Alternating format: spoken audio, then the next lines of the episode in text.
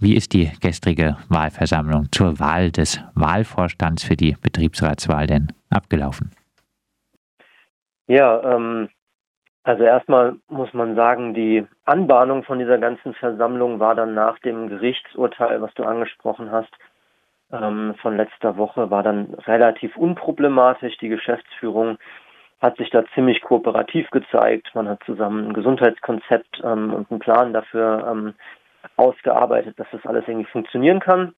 Und dann war die Versammlung, ähm, sage ich mal, von den Rahmenbedingungen her gestern ziemlich unspektakulär. Das hat eigentlich alles ähm, gut gepasst. Ähm, es gab eine extrem hohe Beteiligung. In dem Betrieb arbeiten so 115 ähm, Festbeschäftigte. Ähm, und die Beteiligung war dann, ich glaube, mit 96 ähm, Anwesenden extrem hoch für so eine Versammlung, muss man sagen. Ähm, und dann der Verlauf der Versammlung war ähm, ja auch ähm, ja erstaunlich störungsfrei, muss ich tatsächlich sagen. Es gab so ein paar kritische Nachfragen oder irgendwie ja ein bisschen Pöbeleien in meine Richtung, ähm, aber nichts, was irgendwie äh, nicht auszuhalten wäre. Ähm, ich glaube, der Effekt von dem Ganzen sollte so ein bisschen sein, dieses Verfahren der, der, der Wahlversammlung, der Wahl, die da stattfindet, als irgendwie undemokratisch ähm, aussehen zu lassen oder so.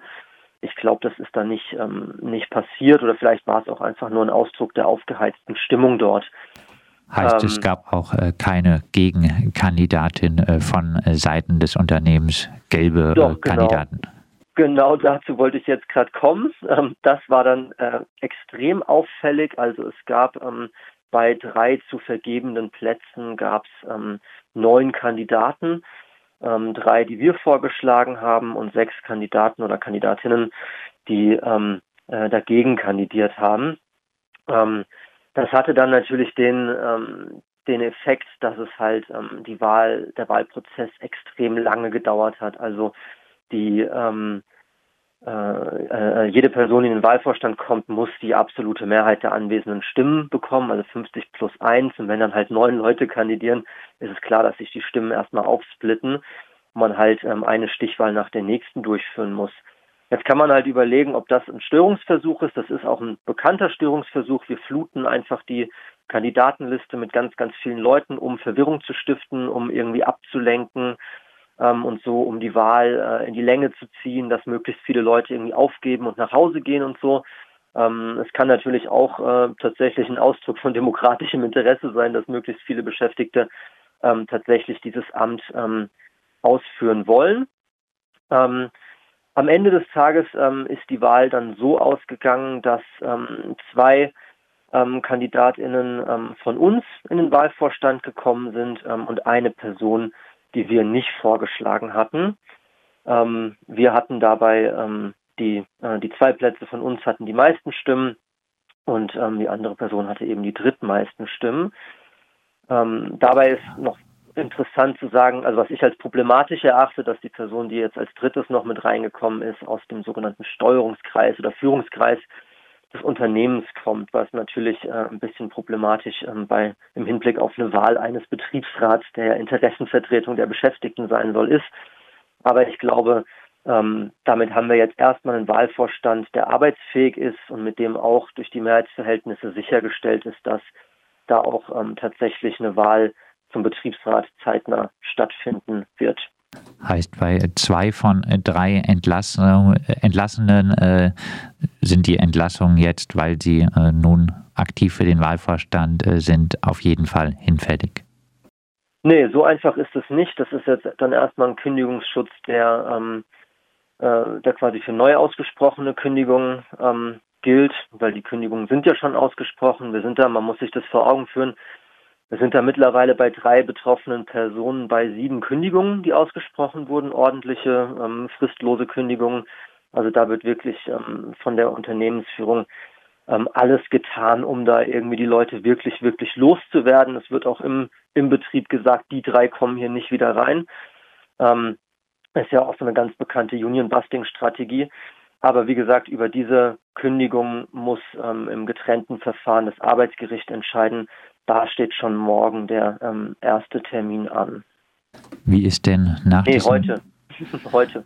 Wie ist denn nach diesem ganzen Prozess äh, nun im Betrieb die Stimmung der Arbeiter in, untereinander und gegenüber der Unternehmensleitung? Ja, ich glaube, das Wahlergebnis gestern hat ähm, da ziemlich gezeigt, dass ähm, ja 50 Prozent oder knapp darüber sich von diesen ganzen Aktionen nicht haben einschüchtern lassen und verwirren lassen vor allem. Also 50 Prozent, die nach wie vor sagen, wir brauchen hier einen richtigen Betriebsrat und wir brauchen auch einen Betriebsrat, der irgendwie gewillt ist, mit der Gewerkschaft zusammenzuarbeiten, weil der Betriebsrat alleine wird hier nichts reißen können.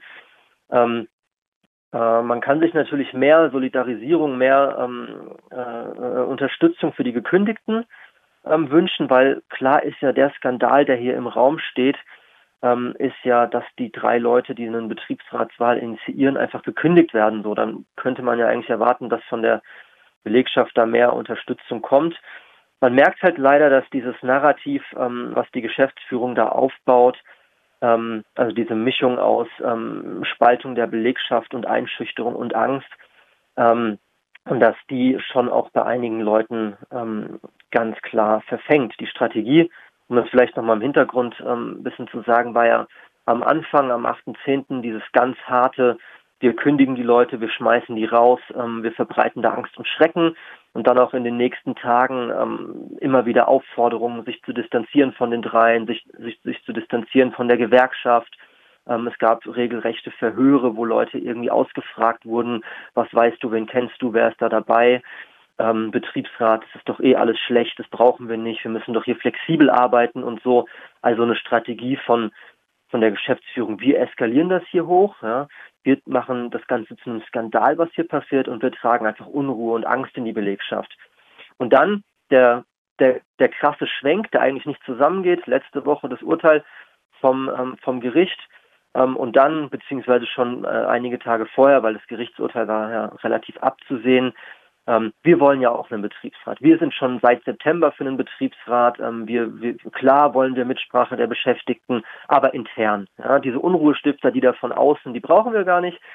Ähm, wir können das doch hier intern viel besser regeln. Ähm, dann ist das Ganze ja auch ruhiger und so. Ne? Also man macht dann gleich auch wieder dieses, ähm, dieses Ruheangebot in Richtung der Belegschaft. Ähm, und gleichzeitig hält man diese krasse Repression mit den Kündigungen aufrecht und ähm, macht auch in die Belegschaft klar, ähm, hier, ähm, wenn ihr euch ähm, mit den dreien solidarisiert, ähm, kann euch sowas auch treffen. Ne? Und das, da muss man schon leider sagen, das verfängt halt bei einem Teil der Belegschaft, eben bei den anderen 50 Prozent, dann schon. Ähm, ich glaube übrigens besser, als das in der ähm, überbetrieblichen Öffentlichkeit verfängt. Du hast dich am Ende des letzten Interviews mit meinem Kollegen äh, gegen die Benutzung von militärischer Sprache ausgesprochen. Man befände sich nicht im äh, Krieg. Das ist natürlich richtig, äh, wäre es nicht aber doch angebracht von Seiten einer Gewerkschaft gegenüber einem Unternehmen, das mit den von dir jetzt beschriebenen Mitteln versucht, einen Betriebsrat zu verhindern, ähm, mit etwas mehr Kampfesrhetorik aufzutreten. Klassenkampf von oben ist es ja durchaus, was Richter Aluminium hier abzieht, oder? Ja, es ist definitiv ähm, Klassenkampf von oben.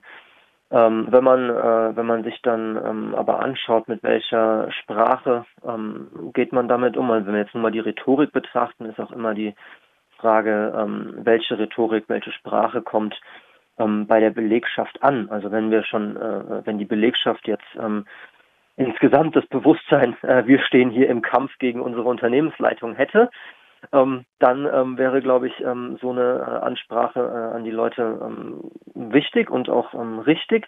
Machen wir ja natürlich auch. Also wir brandmarken ja schon das ähm, Verhalten der Geschäftsführung da. Das Problem ist halt, dass die ja intern da anders auftreten. Und eben, wie ich das gesagt habe, diese, diese Strategie wird intern ja anders kommuniziert und wird auch intern von ganz, ganz vielen Leuten anders wahrgenommen.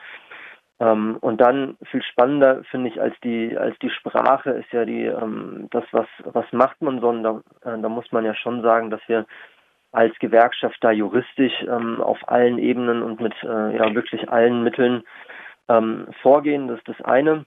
Das zweite ist natürlich, dass wir unseren Mitgliedern im Betrieb, ähm, dass wir unseren Unterstützern im Betrieb irgendwie den Rücken stärken und dass wir ähm, da gemeinsam irgendwie eine, ähm, äh, äh, eine Stimme bilden.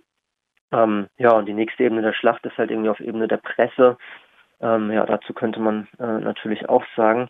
Und ich glaube, ähm, also was ich schön finde, es gab in den letzten Tagen auch ziemlich viel solidarische Öffentlichkeit, sei es in Form von äh, E-Mails an die Geschäftsleitung, von irgendwie ähm, LeserInnenbriefen und so. Das ist natürlich auch eine Ebene, die da ähm, ganz gut ähm, wirkt. Das ähm, finde ich gut.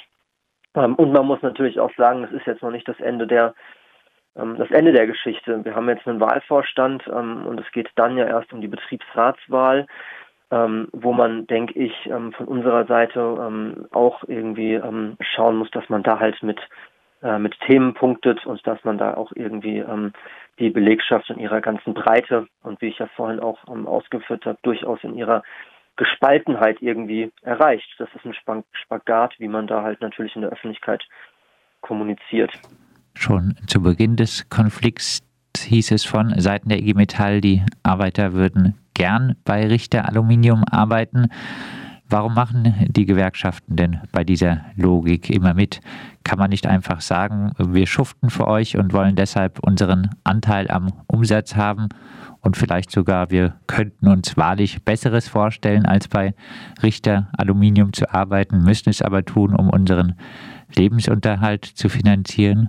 Kann man es sich von der IG Metall nicht sparen zu behaupten, die Arbeiter würden liebend gern ihre Arbeitskraft verkaufen. Endlich weg mit äh, der Sozialpartnerschaftsrhetorik. Ja, das, äh, darüber könnte man sich trefflich streiten, ob das, ähm, äh, ob das erstens richtig wäre oder ob das zweitens taktisch klug wäre. Ähm, äh, ich mache aus meinem Herzen keine Mördergrube. Ich ähm, finde, äh, die äh, Arbeitskraft verkaufen zu müssen, ganz generell jetzt auch nicht äh, die beste Einrichtung einer Gesellschaft. Ähm, aber die Pressemitteilungen, muss man sagen, sind halt äh, immer mit einem Teil der Belegschaft äh, abgestimmt und ähm, wir lassen da auch immer Leute drüber gucken.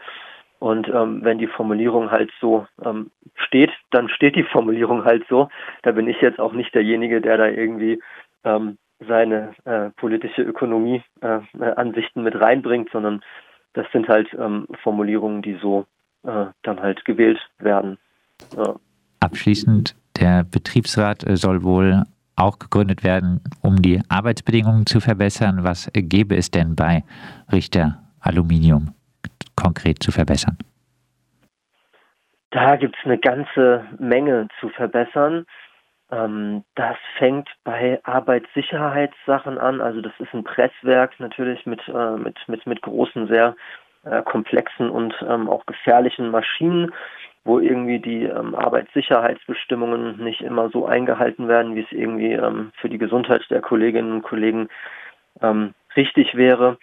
Dann wird da unter der Maxime der wir müssen flexibel bleiben ähm, wird da irgendwie ähm, mit den Arbeitszeiten der Leute irgendwie ganz, ähm, ja, äh, ganz unfair umgesprungen. Also irgendwie Schichtzeiten werden irgendwie nach Gutdünken verlegt. Die Urlaubstage, die Urlaubsregelungen sind irgendwie sehr am Unternehmen ausgerichtet. Ähm, es gibt irgendwie Fälle, wo Leute irgendwie einen Tag vorher gesagt bekommen, ah du morgen dein Feiertag wird gestrichen, du musst jetzt doch ähm, nochmal reinkommen.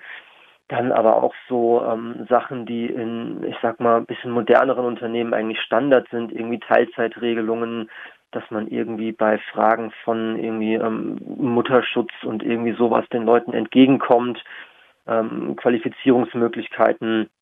Ähm, das sind alles so Themen, die da brennen.